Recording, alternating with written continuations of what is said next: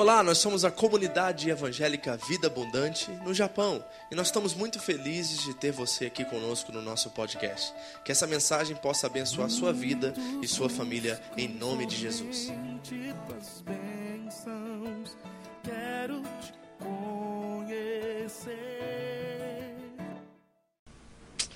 Quero só testemunhar uma coisa para vocês. Eu nunca recebi tanto testemunho tanta resposta do que nós temos ministrados aqui, principalmente na última semana. Eu nunca recebi tanto mérito, tanto testemunho nas ministrações que nós temos feito aqui, como dessa da semana passada. De, de gente aplicando aquilo que nós aprendemos aqui e tendo êxito, tendo algumas respostas imediatas de Deus em seus relacionamentos, nas suas dificuldades. Então, por que, que eu estou dizendo isso? Porque é de tamanha importância o que nós vamos estar conversando aqui nessa manhã. Tamanha importância. Se você não esteve aqui semana passada, entra no site, o podcast está lá, a mensagem está lá em áudio, você pode ouvi-la. Está também no nosso site da igreja em vídeo, se você quiser é, assisti-la, porque eu, eu, de propósito, propositamente eu coloquei no, no site por causa da, do impacto que teve, não só aqui, eu estou ouvindo testemunhos lá de Okazaki, de Fukuroi, gente experimentando viver dessa forma, uma nova proposta de se viver. Nós estamos falando sobre espiritualidade, e espiritualidade é uma forma de se viver com Deus. Nós não estamos falando de vida espiritual, porque vida espiritual tem a tendência a olharmos para ela como é, algo místico e algo sensacional e não algo real, a qual podemos aplicar nas nossas realidades, no nosso cotidiano, nos nossos relacionamentos. Mas nós estamos falando de uma forma de se viver que se chama espiritualidade. E como o Evangelho, quando nós trazemos o Evangelho para o centro da nossa espiritualidade, ou seja, da nossa forma de viver, nós conseguimos ver resultados significativos em nossa vida. Porque já não é mais o que nós queremos, é aquilo que Deus deseja para nós. E começa a acontecer e começa a se realizar. Então eu quero que você preste bastante atenção, porque o que nós estamos falando aqui é de tamanha importância ao ponto de trazer uma genuína conversão, sabe? De você ter uma experiência de fé verdadeira, a qual você possa experimentar Cristo na sua vida e uma transformação, uma mudança radical. Eu, eu, não, eu não, estou é, exagerando no que eu estou falando aqui, queridos, é verdade isso. É uma experiência assim de mudança de vida radical, a qual você começa a enxergar a vida por uma perspectiva diferente. E aí começa tudo a fazer sentido, porque se tem uma coisa que Deus traz para a gente, é significância na vida. É sentido. E a gente para de olhar pelo que, para o que se vê, e a gente começa a olhar e esperar pelo aquilo que não se vê. É isso que Paulo disse aos Coríntios. Ele disse assim, que as coisas que se veem, elas são transitórias, mas as coisas que não se veem, elas são eternas. E ele vai dizer que as nossas, os nossos sofrimentos, as nossas tribulações, são leves e momentâneas. E estão produzindo em nós uma glória eterna, um peso de glória eterna. Que tremendo. Né? Depois vai ler, checa essa palavra lá, 2 Coríntios 4, 16 a 18. Que tremendo isso. Então nós estamos tentando aplicar essas verdades em nossas vidas para que vocês tenham resultados 2014, queridos. Eu quero que vocês cresçam. Eu quero que vocês se tornem mais constantes na sua fé. Eu desejo que haja consistência, que a palavra pelo qual você crê, o Cristo que habita em você, porque você é casa de Deus, se torne uma realidade, um fato, a qual não há dúvidas. E quando as pessoas olharem para vocês, eles vão ver Cristo em vocês, porque essa é a esperança da glória. Não é isso que diz, Paulo disse aos Colossenses? Cristo em vós, esperança da glória. O que é essa esperança da glória? Quando as pessoas começarem a ver Cristo em vocês, elas desejam Deus. Elas desejam esse tipo de relacionamento que você tem com seu pai. Porque nós não temos Deus como título, nós temos um pai no céu. Você está entendendo isso? Quando você ora o Pai Nosso, você diz o quê? Pai nosso que estás no céu. É nosso pai, nós não estamos falando de Deus, como as outras pessoas explicam e dizem Deus por aí. Não é uma terminologia, é uma pessoa a qual nos propõe um relacionamento íntimo e profundo com Ele que nos faz crescer, nos faz avançar. E eu desejo isso profundamente para vocês, amém?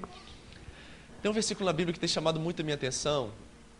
E eu acredito ser talvez a definição do ministério de Paulo. Filipenses 3, versículo 10. Paulo diz assim: Desejo conhecê-lo. Ele começa por aí. Eu acredito ser uma definição do propósito de Paulo para a sua missão, para o seu ministério.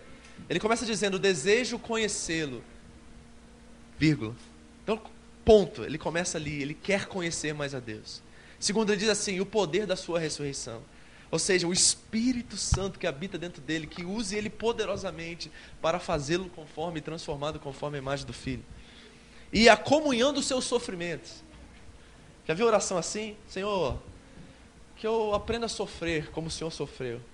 Que eu aprenda a obediência pelo que eu sofro no meu dia a dia. Que o meu testemunho se torne, que o meu sofrimento se torne testemunho. Quantas orações você vê dessa forma? Qual foi a última vez que você se ajoelhou e disse assim: Senhor, obrigado pelo meu sofrimento, porque está produzindo em mim uma glória muito maior do que eu penso, do que eu imagino? Não. As nossas orações e petições são para nos livrar das tentações, nos livrar dos problemas e não para Deus nos ensinar através dele.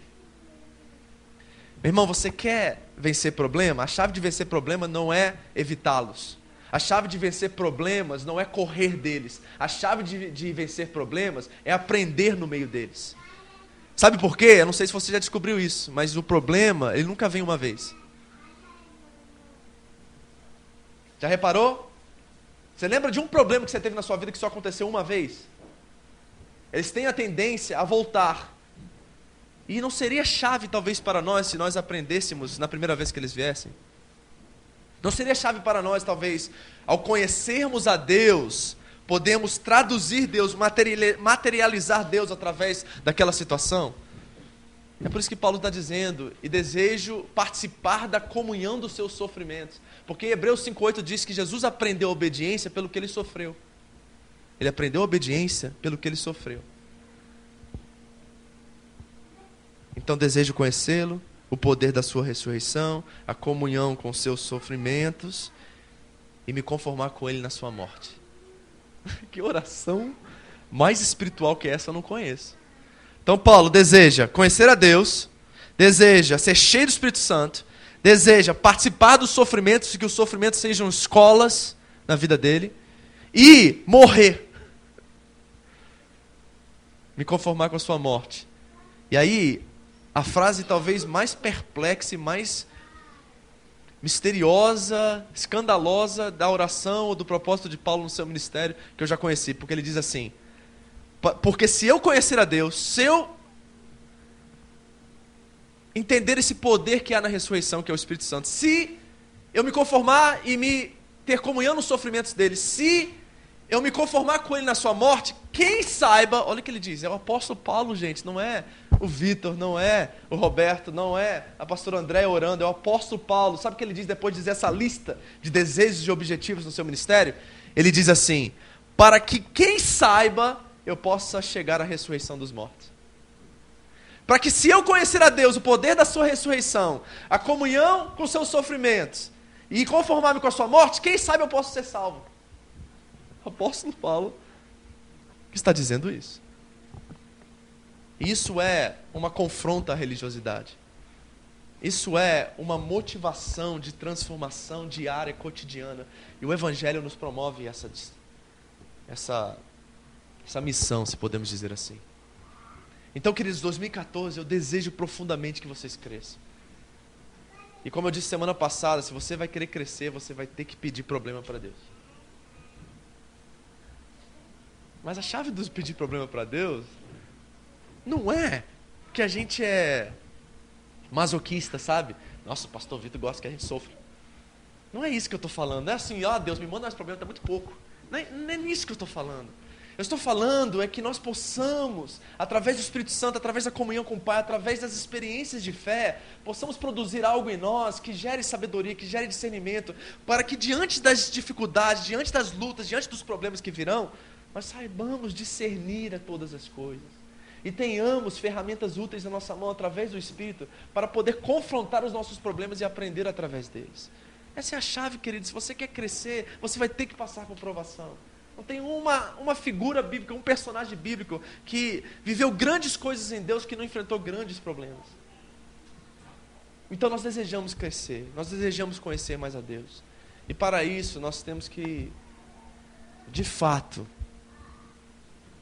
confrontar a religiosidade, confrontar o misticismo, confrontar todos os obstáculos que impeçam-nos de ver a Deus como Ele verdadeiramente é. Nós temos que enfrentar essas coisas, e é disso que nós temos falado. Qual é o poder do Evangelho em meio a tudo isso? Então, eu quero só ler aqui o, o final daquilo que nós conversamos semana passada e nós vamos partir para a segunda parte, mas eu acho que é importante alguns pontos que nós estamos vendo aqui que vão nos ajudar a entender um pouquinho mais o que isso quer dizer, amém?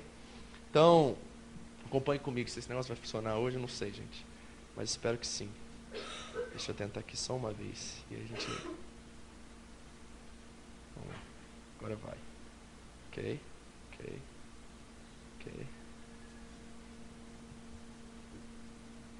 Ok. Foi. Foi.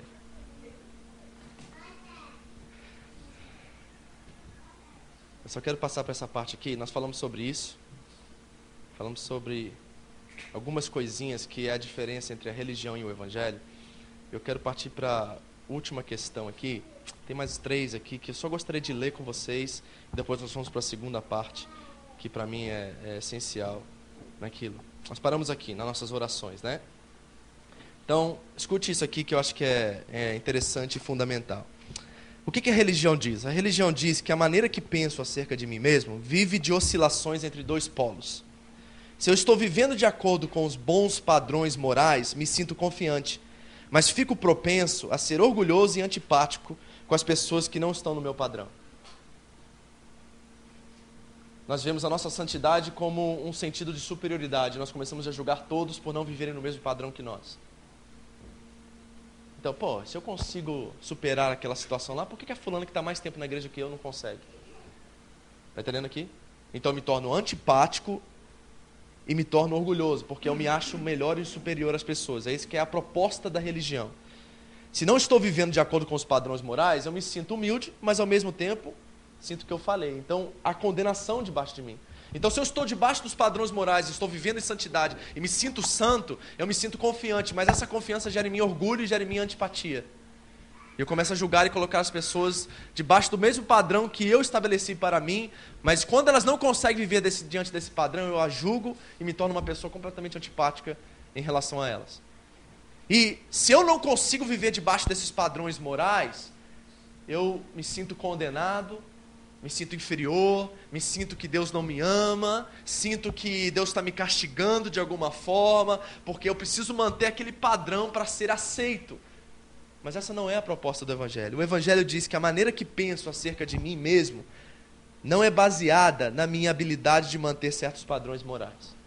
Em Cristo, eu sou ao mesmo tempo pecador e perdido, mas aceito. Eu sou tão ruim que ele teve que morrer por mim e ao mesmo tempo tão amado que ele quis voluntariamente fazer isso por mim. O que, que o Evangelho propõe então, pastor? Ele propõe uma afronta contra o orgulho. Qual é essa afronta ao orgulho? É eu saber que eu sou um pecador miserável. Isso afronta o orgulho, porque quando eu me comparo, eu já não me comparo mais horizontalmente. Eu começo a me comparar verticalmente. E quando eu me comparo verticalmente, eu não chego ao páreo daquilo que Cristo é. E aí, todos estão no mesmo lugar e não há diferença. Todos pecaram, estão destituídos da glória de Deus. Então, quando eu olho para o meu irmão e vejo que ele não consegue alcançar o padrão que eu já alcancei pelo meu discernimento, pela minha experiência de fé, eu não julgo ele. Eu sei que ele está também no processo da caminhada. E o que Cristo está formando nele também formou em mim. Possa ser que eu esteja um pouco mais avançado, mas existem áreas da minha vida ainda que eu também não venci, que há outros que estão mais avançados do que eu. Então eu não começo a julgar os outros horizontalmente, eu não começo a me comparar com os outros, eu me comparo com Cristo. E quando eu me comparo com Cristo, eu me vejo como pecador miserável. Mas ao mesmo tempo que eu me sinto um pecador miserável, que se não fosse a graça de Deus na minha vida não seria nada, eu me sinto uma pessoa amada, eu me sinto uma pessoa importante, eu sinto que Deus quis voluntariamente morrer por mim, e eu sei que o amor dele é a base da minha identidade, tudo que eu faço é por causa do que ele fez por mim já, primeiramente. É aquilo que nós lemos em Romanos, lembra? Que Deus prova o seu amor para conosco, que quando éramos ainda pecadores, Cristo morreu por nós.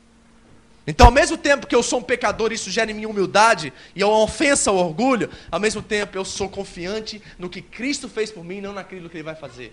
Sou confiante naquilo que eu já alcancei, que é a salvação por amor e pela graça de Deus, e eu consigo viver confiante consigo viver bem, eu sou uma pessoa feliz, a alegria em minha vida é contagiante, porque não tem problema maior do que a perdição, você sabe disso. Quando a pessoa está nesse estágio, nesse entendimento com Deus de quem ela é, pecador, mas ao mesmo tempo amado, querido de Deus, não tem problema maior do que isso. A salvação é o maior problema que já foi resolvido. Eu estava perdido. Eu era inimigo de Deus. E agora Deus me ama, veio, restaurou-me, trouxe, desceu, veio ao meu encontro, me mudou, me transformou. E agora eu tenho uma alegria contagiante que ela é superior aos meus problemas. Então quando o problema vem, eu olho para o maior problema e vejo que ele já foi resolvido e começo a entender que esses problemas que eu tenho na minha vida agora são questões de ordem, a qual eu só preciso arrumar. Eu só preciso ver o que Deus está me ensinando no meio deles, para que eu possa organizá-los e colocá-los de alguma forma que possa glorificar a Deus. Aquilo já não move a minha identidade, já não toca na minha natureza, porque diante de Deus eu fui agraciado, eu sou salvo. E se isso está resolvido, que mais de problema eu vou ter? Ah, é uma doença na família. Não é maior do que a pior doença de todas, que eu estava separado do meu Deus.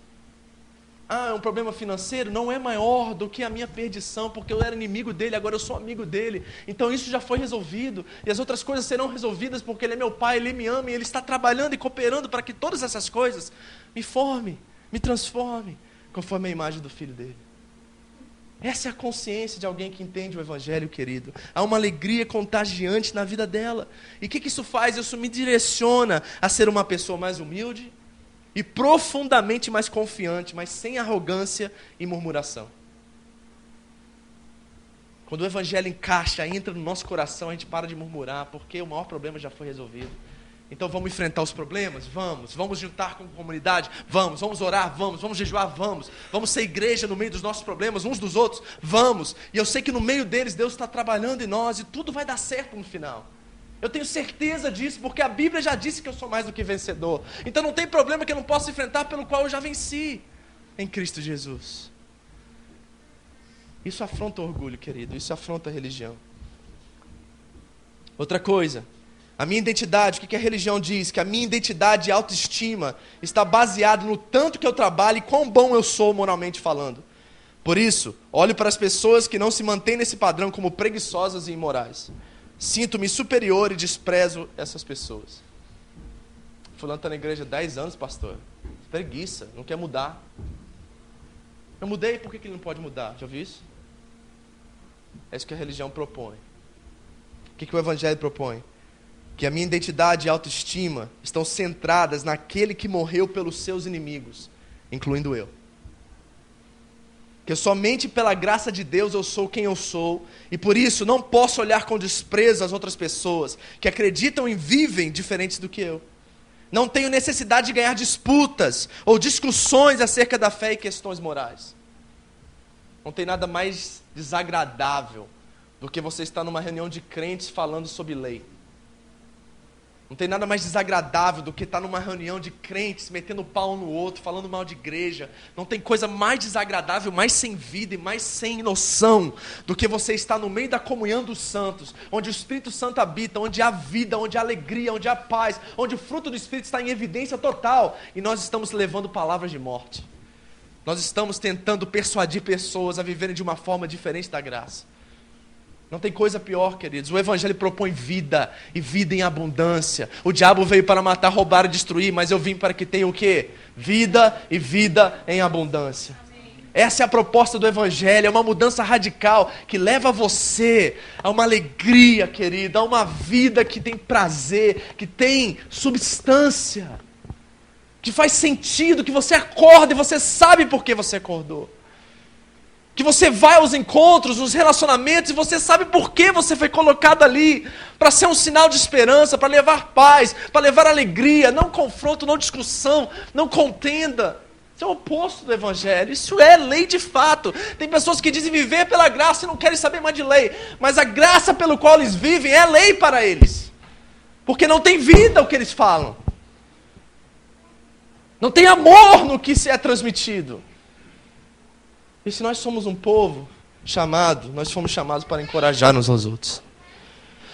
Então, essa é a proposta da religião e do evangelho. Última coisa.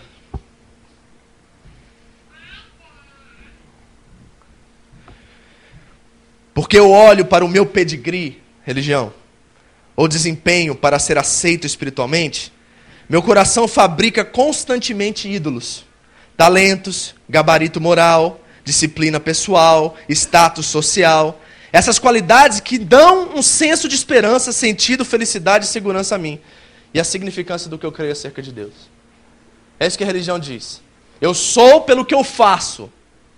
Eu não faço porque eu sou. Eu sou pelo que eu faço.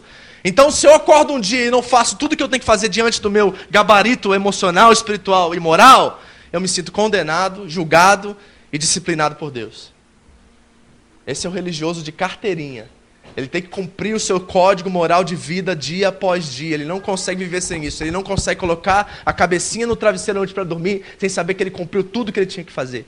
Ele ora à noite de dormir, não é porque ele tem prazer em comunhão com o Pai. Ele ora à noite de dormir porque ele sente-se culpado se não fizer isso. Quando ele não ele vai trabalhar e esquece de agradecer de manhã e orar, ele sente-se mal o dia inteiro, porque ele esqueceu de cumprir um ato pelo qual ele, em disciplina ou em voto, fez diante de Deus. Não é prazer na comunhão, é lei. Mas o Evangelho propõe a gente outra história, queridos. Sabe o que o Evangelho diz? Ele diz assim: ó, eu tenho muitas coisas boas na minha vida: família, trabalho, amigos, igreja, etc. Mas nenhuma dessas coisas são fins em si mesmos. Eu absolutamente não preciso delas para viver. Então há limites para quanta ansiedade, amargura e desespero essas coisas podem infligir em mim, quando elas se perdem ou são ameaçadas. Família é bom, pastor, é excelente, amo minha família. Mas posso. Não precisa amarrar, não, tá? Posso ser bem sincero com vocês? Se for da vontade de Deus levar uma das minhas filhas, minha esposa, ou alguém da minha família, isso não vai acabar com a minha vida. Porque a minha família não é um fim para mim. Conheço pessoas na caminhada cristã que eram devotos a Deus, gente piedosa, gente que servia a Deus, no momento que perderam alguém na família, abandonaram tudo. Porque a única forma que eles serviam a Deus é por medo de perderem as suas famílias. Era a mesma coisa que aconteceu com Jó, querido. Vai ler Jó. Quando Jó pede toda a sua família, todos os seus bens, tudo que ele tinha, ele olha para Deus e diz assim: aquilo que eu temia me sobreveio. Quando ele ia ofertar pela sua família, abençoar, servir a Deus, ele servia com medo de Deus tirar os seus filhos, tirar os seus bens, tirar as suas coisas. Ele servia a Deus por medo e não por fé. E aí Deus tem que restaurar todo aquele relacionamento, usa pessoas, usa situações, usa coisas. E no final do, do livro de Jó, nós vemos Jó dizendo: Antes eu conhecia de te ouvir falar, mas agora eu te vejo. Trabalho é ótimo, querido. Acho que você deve trabalhar, achar um trabalho qual te agrada, um trabalho que providencia para sua casa recursos. Mas se você perder o seu trabalho hoje, o que acontece com você? Você fica arrasado, com vontade de entrar em depressão, fechar a porta do quarto e se acabar no mundo? Se é isso, o seu trabalho já se tornou um ídolo para você. É a sua saúde? É isso? Você dobra os seus joelhos porque Deus te dá saúde todos os dias e e o que acontece se você não tiver mais saúde amanhã, se você estiver confinado a uma, uma cama de hospital, você vai parar de amar a Deus por isso? É isso que vai se tornar um fim na sua vida, essas coisas? É isso que a religião está querendo promover para você, uma segurança em coisas e não na pessoa unicamente de Jesus Cristo. É Ele o fim. É Ele o fim. É Ele que nós temos que visar. O Evangelho propõe que nós possamos manter nossos olhos fixados em Cristo e depender dele para todas as coisas. Se tivermos saúde, amém. Se não tivermos saúde, amém. Se tivermos dinheiro, amém. Se não tivermos dinheiro, amém. O maior milagre eu já vivi, não é isso que nós cantamos? E quando o nosso coração está alinhado com essa verdade, não é que Deus nos deixa à mercê das nossas situações, mas Ele quer corrigir o nosso coração. O que está em jogo aqui é o nosso coraçãozinho. A Bíblia já disse que ele é enganoso e perverso, não é verdade?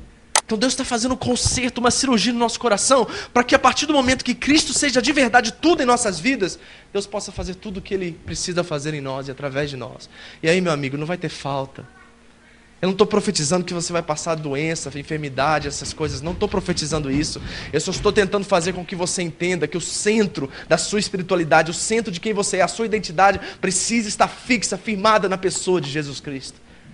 Porque é nele que nós vivemos, nos movemos existimos. É nele, é nele, é nele que você precisa viver. Então, nós estamos falando sobre essa diferença entre a religião e como é que nós conseguimos traduzir isso agora em verdade para nós. Como é que eu vivo essa proposta de fazer com que o Evangelho seja o centro daquilo que eu sou, que o Evangelho seja o centro da minha espiritualidade. Bom, o Tim Keller vai dizer mais ou menos assim, preste atenção nisso.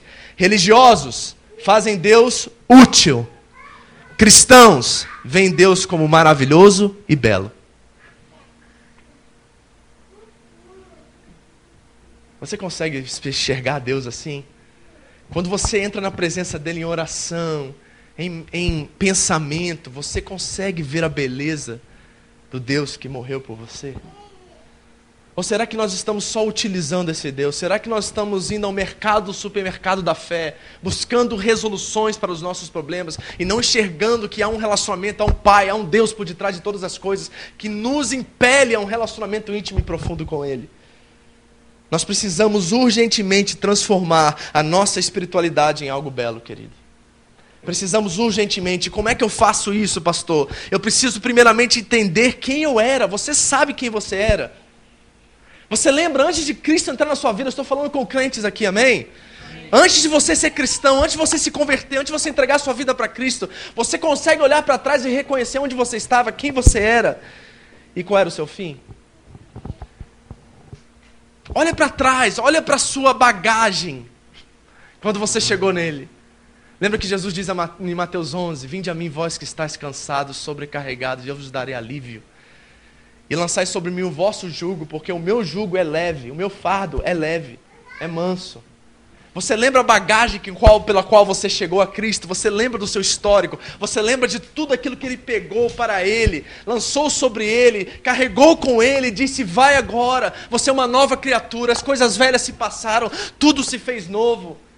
Quando nós começamos a reconhecer, olhar para trás e ver o nosso passado, identificamos a posição que nós estávamos, inimigos de Deus. Entendemos quem nós éramos, perdidos, sem esperança nesse mundo. Entendemos que estávamos ao ponto de alguns de vocês até entregar a sua vida, de desistir de viver. Quando nós começamos a enxergar isso e vemos agora quem nós somos, a única expressão que vem do nosso coração é gratidão e beleza.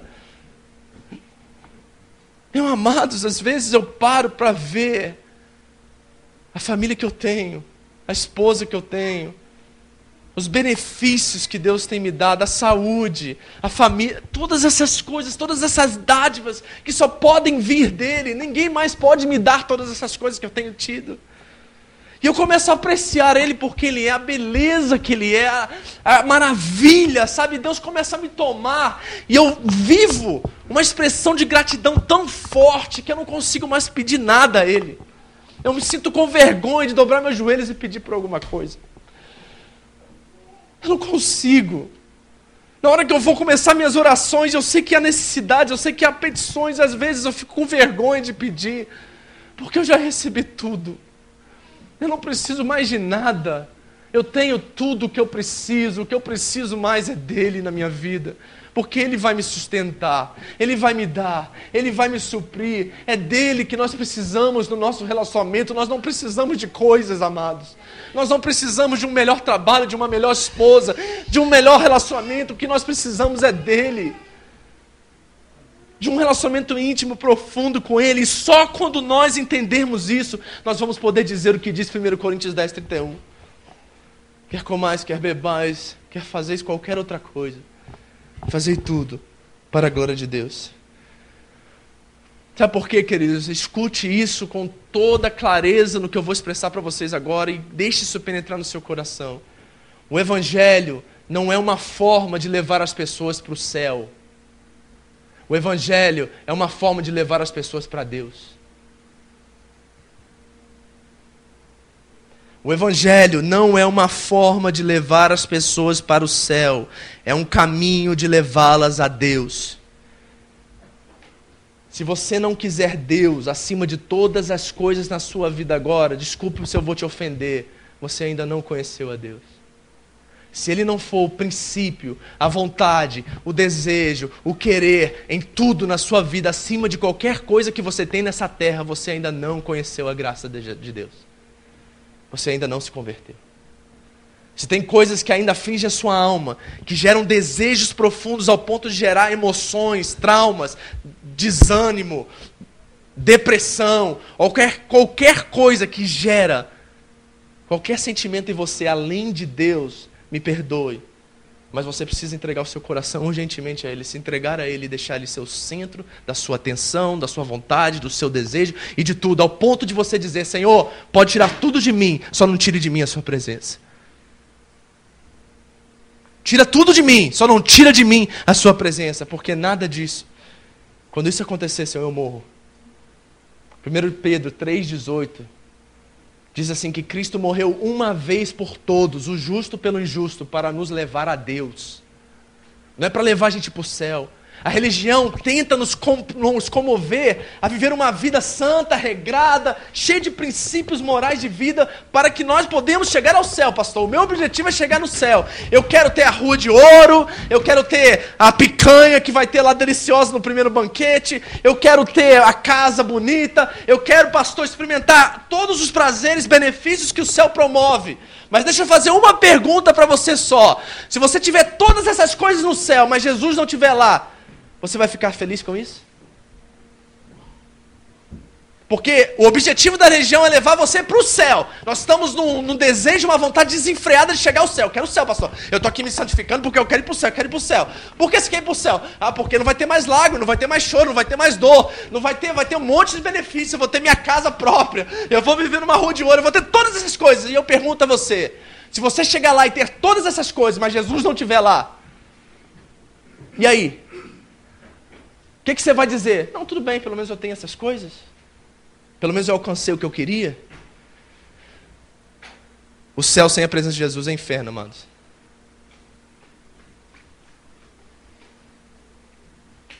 O céu sem a presença de Cristo é inferno.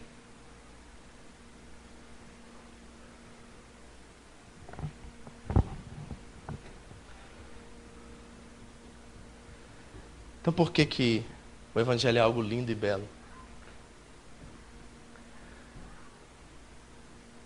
Porque todos os obstáculos que estavam na minha frente, que me levavam a um relacionamento com Deus, foram removidos.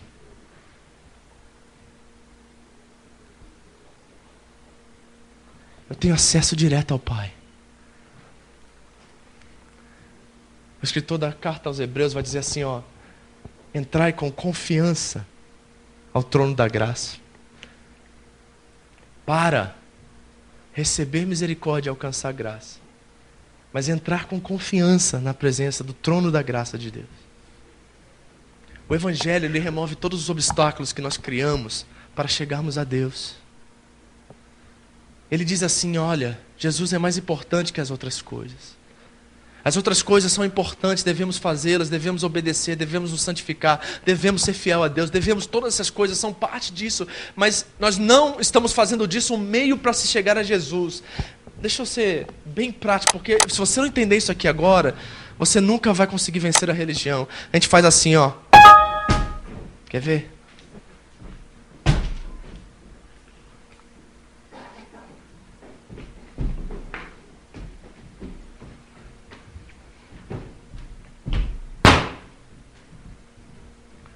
Ricardo, fica lá. Você é Jesus.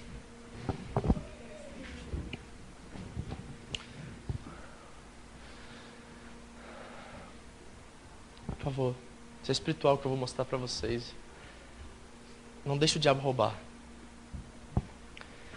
Nós chegamos assim a Cristo, doentes, cheios de vícios, cheios de dores, cheios de traumas, cheios de feridas na alma vivendo das circunstâncias do nosso dia a dia, vivendo dos males dos nossos relacionamentos, do que o mundo fez conosco, que nos marcou. E aí nós chegamos na igreja, onde deveria ser o lugar da esperança, o lugar da alegria, o lugar onde Cristo é anunciado, é demonstrado através dos irmãos, através da comunhão, através do Espírito Santo que habita dentro de nós. E a pessoa chega com todas essas dores, todas essas feridas à igreja. E quando ela chega aqui, o que nós deveríamos fazer como irmãos em Cristo é chegar para ela e falar assim: ó, tá vendo essas coisas aqui? Vem para cá, é aqui que começa. É aqui. Começa aqui, Jesus te ama, Jesus morreu por você, Jesus pagou o preço pelos seus pecados, reconciliou você com Deus, você tem pai, você não é mais criatura, você é filho. Ele te ama, ele te quer, independente dos seus erros e acertos, ele continua te amando, ele não muda um minuto. Mesmo quando você está no lama do pecado, ele continua te amando com a mesma intensidade quando você estava acertando todas as coisas. Ele está aqui, ele te ama, ele te quer. É isso que nós deveríamos fazer como igreja, apontar para ele, mostrar ele, viver ele. Mas sabe o que a gente faz? Vem para Jesus, vem, mas você primeiro precisa batizar. Vem para Jesus, vem, mas você precisa ser dizimista. Vem para Jesus, vem, ah, você precisa passar na escola discipulado. Vem para Jesus, vem, você precisa é, passar pelo encontro.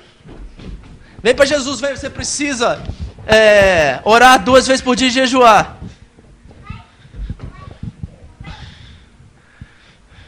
Difícil, né? Como é que alguém caminha com toda essa bagagem? Como é que alguém chega a ele? Porque vai chegar um ponto que a gente coloca tanta coisa e está assim, ó. Aí a pessoa vai para cá, ó. Só que ele está onde? Aí ela fica desesperada dentro da igreja, dentro dos, das questões espirituais de fé, procurando Jesus, mas não encontra ele porque tem um monte de coisa bloqueando o acesso. Um monte de coisa. E a gente vai. Agora, Escute isso.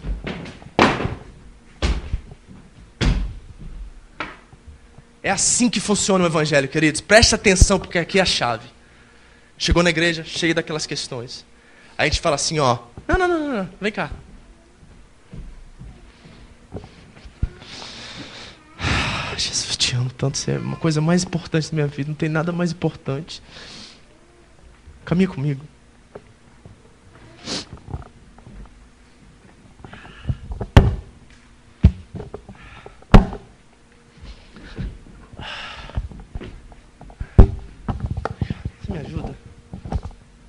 Obrigado. Vamos. Você quer carregar mim? Obrigado. Obrigado, senta.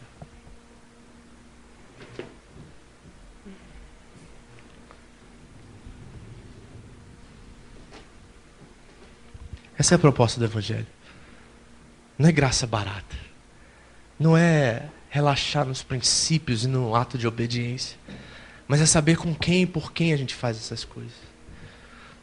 E tirar a imundícia, o obstáculo, a religiosidade, tudo que possa impedir essa pessoa de ver Jesus como ele verdadeiramente é. Sabe por quê, queridos? Eu estava dizendo isso ontem lá em um que o pessoal riu demais com isso. Porque a gente acha que a gente vai chegar no céu, São Pedro vai estar lá. Ele vai estar na... com a prancheta assim, pastor Armando. Fábio Lemos, pode vir. Dizimou 14 anos. Muito bem, Fábio, pode entrar. Fábio Lemos, pode vir. Batizado, 14 de janeiro de 2005. Ah, rapaz, parabéns, pode. Fábio Lemos, parabéns. Fez escola discipulada até o nível 3, ganhou até diploma. Pode entrar. Não é assim que vai estar lá, assim, queridos. Não é isso que vai acontecer. Sabe o que vai acontecer? Vai ser assim, ó. Vai ter um livro no dia do juízo. E vai estar todas as nossas obras dentro desse livro. A minha ficha, vou mostrar para você o que vai acontecer comigo, tá? Vai abrir a ficha, vai cair papel para tudo que é lado. E a ficha é longa. E vai cair, vai fazer uma bagunça, porque tem muita coisa ali, tem muito pecado, tem muito problema. Aí, as pessoas vão estar na fila olhando para mim e vão falar assim: Ih, lascado isso aí. Oi? Quanta coisa esse cara tem tal. Aí Deus fala assim: pode ir. Aí as pessoas vão perguntar assim: por que você deixou ali, Deus? O Fábio lá tal, passou porque ele tinha um monte de coisa. Sabe por quê? As folhas dele estavam manchadas de, manchada de sangue. Eu não conseguia nem ler o que estava naquele papel, porque tinha tanto sangue naquela ficha, que eu não conseguia ler. Era só o sangue que eu conseguia ver. Era só o sangue que eu conseguia ver. Então, quando passou por mim, não passou o Vitor Pinheiro, passou um discípulo de Jesus Cristo, conforme a imagem do meu filho que mesmo diante dos erros e acessos da vida dele, não levaram isso a depender, mas levou ele à dependência do único que pode salvar. Esse é o Evangelho, queridos. Essa é a graça de Deus. Esse é o favor de Deus. Então nós precisamos entender isso. E precisamos viver isso. A todo custo. A todo custo.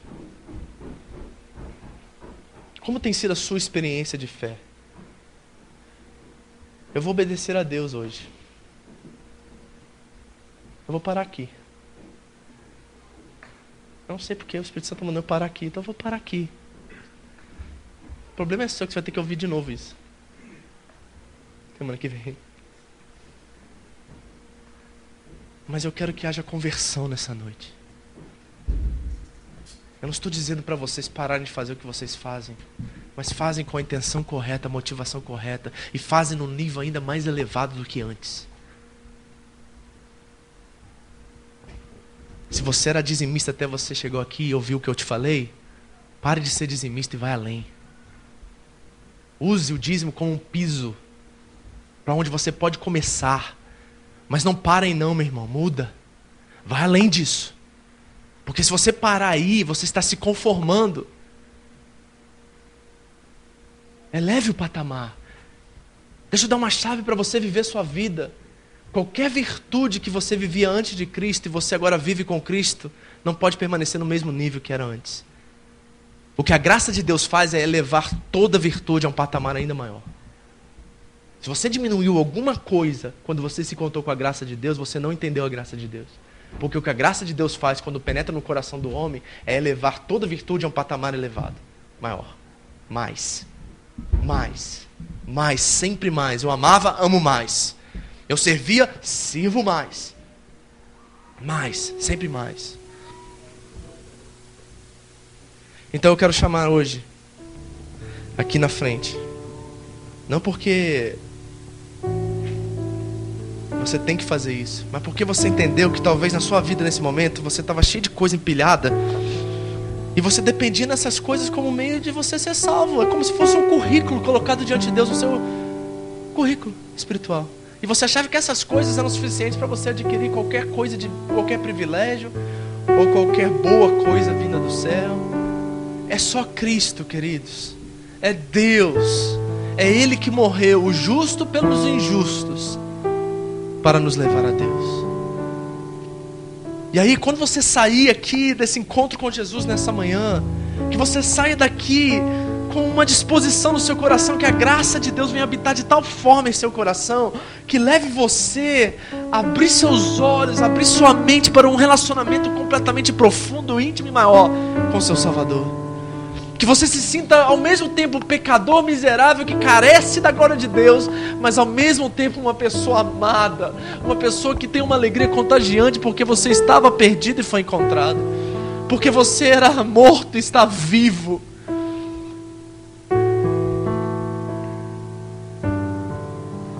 Porque o amor de Deus nos constrange. Porque é fato que se um morreu por todos, então todos morreram.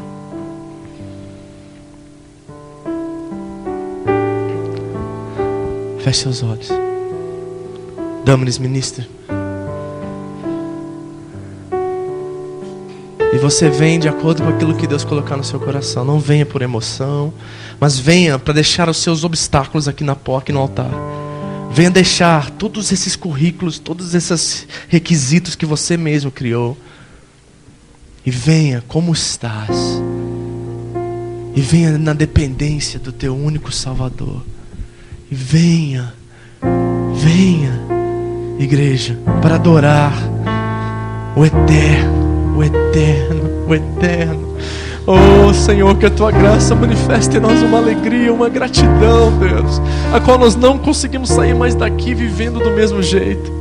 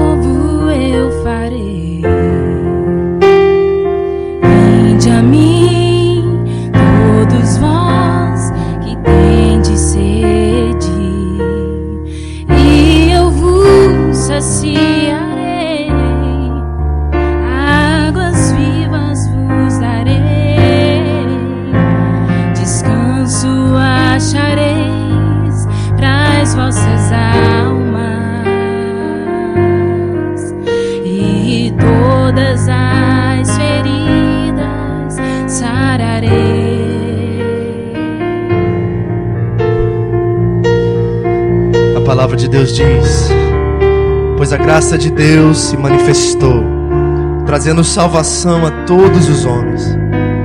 E ela, a graça, nos ensina a abandonar a impiedade e as paixões mundanas, para que vivamos neste presente século sóbria, justa e piedosamente, aguardando a bem-aventurada esperança e o aparecimento da glória do nosso grande Deus e Salvador Jesus Cristo, qual a si mesmo se deu por nós, a fim de remir-nos de toda iniquidade e purificar para si um povo todo seu, zeloso de boas obras. Zeloso de boas obras. Alguém gostaria de dar um testemunho?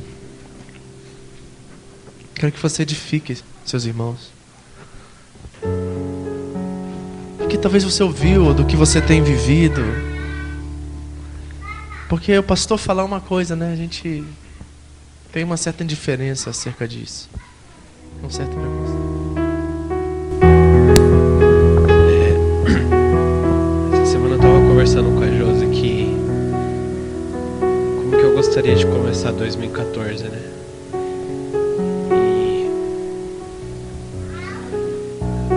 E até hoje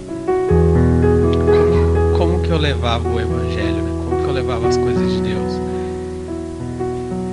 E a palavra de hoje do pastor aqui também. Eu não servia a Deus, a Jesus, pelo que Ele é. Exatamente igual Ele falou, por obrigação às vezes, por medo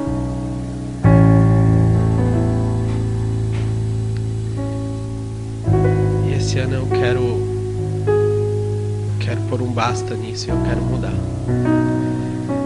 Eu quero olhar para Jesus. Eu quero verdadeiramente caminhar com ele. Pai, em nome de Jesus.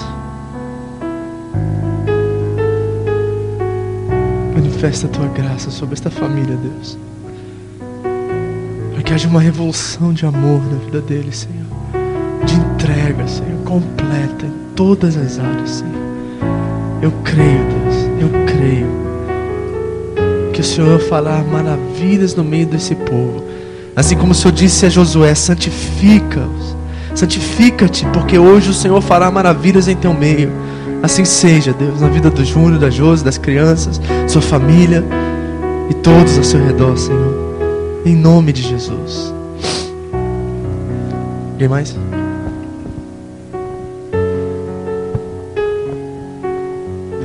Deus tem me falado muito sobre isso, sobre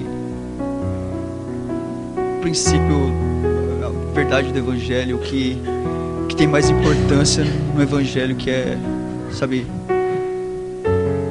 ali o começo, é Jesus na minha vida, o que Ele fez por mim, de onde Ele me tirou, tudo que o pastor ministrou também aí. A gente poder olhar e ver de onde a gente estava, como a gente estava, como eu estava quando eu cheguei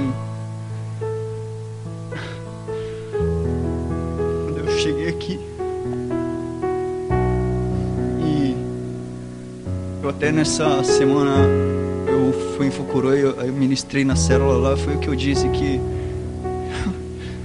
quem sou eu para Deus me usar fazer alguma coisa?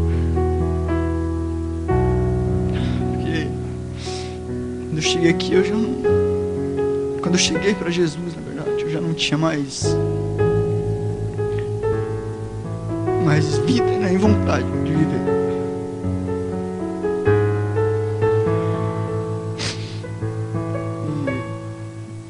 Mais do que nunca, essa semana eu decidi viver de verdade, com intensidade, aquilo que Jesus significa para mim. Eu não é o,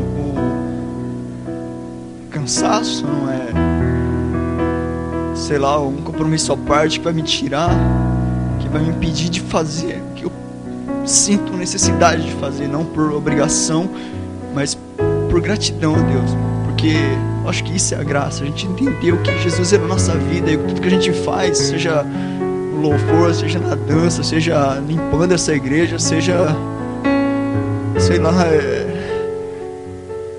é fazer por gratidão a Deus, por gratidão de verdade, não porque, sei lá, eu tenho que fazer, mas com gratidão, sem, sem, sem murmurar, sem reclamar. E lá eu li, ministrei sobre 2 Coríntios 6, mas eu vou ler, eu li ele até o 10, mas eu vou ler somente o 10, que, que na verdade eu tô na, essa aqui é a mensagem, mas vou tentar ler do, do o último versículo aqui, vai estar tudo junto, mas amém. Mas reconhecidos por Deus, vivos, ainda que digam, digam que estamos mortos, açoitados quase até a morte. Mas recusando-se a morrer, mergulhados em lágrimas, mas sempre cheios de profunda alegria vivendo de mãos vazias, mas enriquecendo a muitos.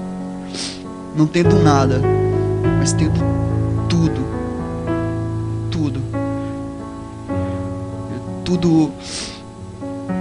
Posso não ter nada, eu posso não ter dinheiro, mas eu posso enriquecer outras pessoas, levando o evangelho para elas, dizendo para elas que é Jesus na minha vida. E eu posso não ter nada, mas eu tenho tudo, porque eu tenho Jesus na minha vida. Amém.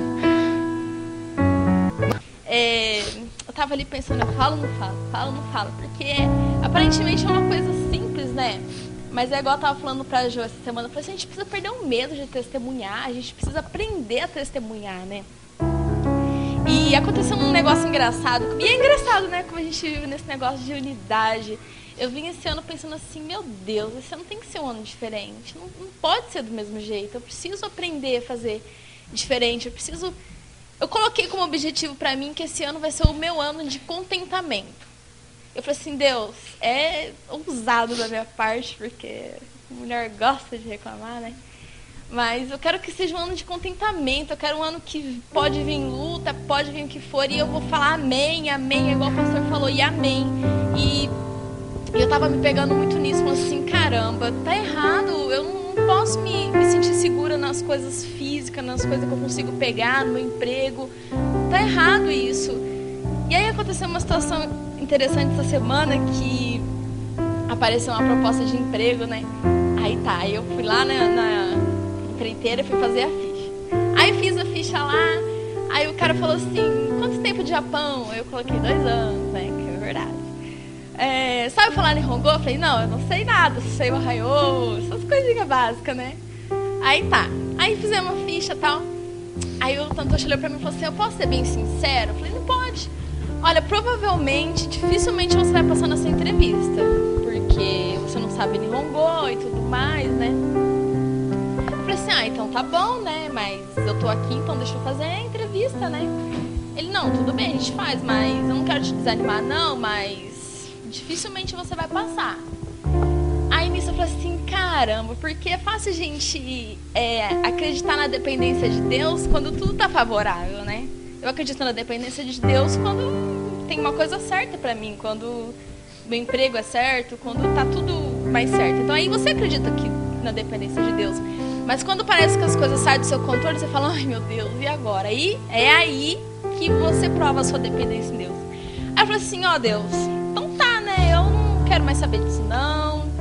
Então na minha cabeça já estava decretado que já não ia dar certo. Falei, então não vai dar certo, então tá tudo, né? Então eu só vou por ir e Deus, não me deixa passar vergonha, porque eu não sei falar Nihongo. E quem vai sabe falar. Deixa eu passar vergonha não, Senhor, me ajuda, né? Aí fica aquilo na cabeça. Aí, tipo assim, cheguei lá e tudo, né? Hum, aquela, hum, tudo certinho. Falei, pronto, já era. Mas eu pensei, ah, eu vou ser eu mesmo e que se dane, né? que se dane não, né? Ah, que acontece? Que, que, que acontecer? Que deixa acontecer. Aí fiz a entrevista lá e o, o abençoado Tantocha nem perto ficou, ele tava resolvendo outro problema. Aí eu lá, e a menina mal chegou já foi, já vou, ela falou assim pra mim, eu já vou puxar conversa com o chefe. Aí ela começou a conversar com o chefe, dava risada e eu olhando os dois. E falava assim, agora já era mesmo, né? Não tô nem aí. Aí fez a entrevista, o chefe Malemar falou comigo, perguntou duas coisas só, que graças a Deus eu consegui responder. E aí foi mostrar o serviço, enfim. Tá, só que na hora que a gente saiu, o tanto chefe falou assim, né? Ele chegou, acabou a entrevista, ele veio falar com a gente e falou assim: Olha, pra outra menina, eu não quero te desanimar, não, mas eu acho que ele vai preferir quem tem menos tempo de Japão, porque não tem vício, né? E tudo mais. Dali eu já fiquei feliz. Eu falei assim, nossa, então pelo menos. Não, não dali, mas da entrevista em si, que o. Quando o Tantocha, quando a menina perguntou, a menina falou assim, ó, ela não sabe falar Nihongo. Aí o, o chefe falou assim, tudo bem, não precisa de Nihongo. É, a gente arruma um jeito, a gente dá um jeito. O japonês falando isso, eu falei, nossa, eu sou poderosa. tá legal, já. Daí já, tipo assim, aquilo que eu já tinha falado, Deus, deixa eu passar vergonha, ali já foi, né? Vergonha eu não passei, graças a Deus. Aí depois o Tantocha falou isso.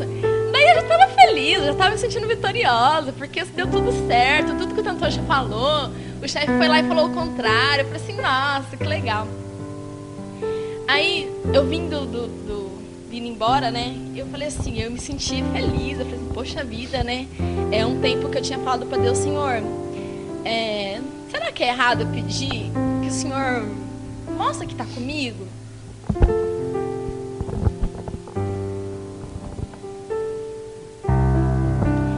Eu também quero sentir isso, né? Todo mundo vem aqui testemunha de que Deus fez. Eu também quero sentir isso. Eu quero sentir que Deus também está comigo. Deus, eu, tô errada de pedir isso. Então me ajuda, né? Eu não quero ser assim. O Senhor não tem que provar nada para mim. Eu só queria sentir, só isso. E para mim, ali, eu, eu senti que Deus estava comigo. Eu senti que Ele cuidou de mim, porque Ele não deixou passar vergonha. Eu tava com medo de passar. Meu, meu, meu medo maior era passar vergonha ali. E eu não saí envergonhada, eu saí vitoriosa, porque o cara veio e falou pra mim um monte de coisa. E o chefe, o próprio chefe japonês, eu falei, ainda comentei com a Nath assim, Dai, nenhum japonês vai com a minha cara. E tem esse negócio assim, de você passar entrevista se o japonês for com a sua cara. Nenhum japonês vai com a minha cara, é a coisa mais difícil. Eu ainda cheio de trem na cara. Eu falei, ixi, agora, agora vai ficar zoado. Mas, mas o que eu quero que vocês entendam, pelo amor de Deus, tudo que é mais sagrado, o testemunho não é o emprego. Eu consegui o um emprego, o emprego deu certo, eu fui escolhida, saí invicta, campeã vitoriosa, primeiro lugar, Tivan. Mas o testemunho não é uh, o emprego, sabe? Porque na hora me veio na, na cabeça os versículos de que Deus, que Deus cuida dos passarinhos, que Deus veste as flores do campo, que eu não valho mais do que esses passarinhos, que lá em Isaías pode uma mãe esquecer do seu filho que amamenta e e como que eu vou? E pode esquecer de você? E se ainda essa mãe vir esquecer de você, eu não me esquecerei de ti, diz o Senhor. Então, tipo assim, me veio isso na cabeça, sabe? Então, o testemunho não é o emprego, mas é o que Deus começou a fazer em mim, sabe? É, é a palavra, o testemunho é a palavra que veio para mim na minha vida, sabe? Que em outras épocas isso não me traria segurança, não me traria paz e, e começou algo dentro de mim, sabe? Então, por favor, entendam como testemunho palavra de Deus, o que Deus fez aqui dentro do meu coração, não a coisa física, porque o emprego daqui duas semanas eu posso perder, pode acabar. E aí a gente fala assim, nossa, será que isso era de Deus? Mas isso não tem nada a ver. A gente tem que parar de olhar para testemunho pra, como coisa física. Eu alcancei algo físico. E não tem nada a ver isso aí. Eu alcancei essa semana algo muito maior e melhor e que vai ser eterno. Amém. Em nome de Jesus. Vamos ficar de pé em nome de Jesus. Levante suas mãos para o céu, feche seus olhos. Pai, obrigado. Obrigado pela tua graça, Deus. Que maravilhoso tu és, Senhor. Que belo, que lindo. Saímos aqui, Senhor, com uma percepção maior da tua divindade, da tua santidade do teu caráter imutável, da tua bênção, do teu cuidado por nós. Deus, obrigado. Que o amor desse Pai, Paizinho Abba, esteja sobre a vida de vocês. Que a graça abundante, escandalosa do Filho habite em seus corações e que a comunhão e os desejos entranháveis do Espírito estejam entre vocês também. Em nome de Jesus. Amém. Amém. Deus abençoe. Dê um abraço à pessoa que está ao seu lado.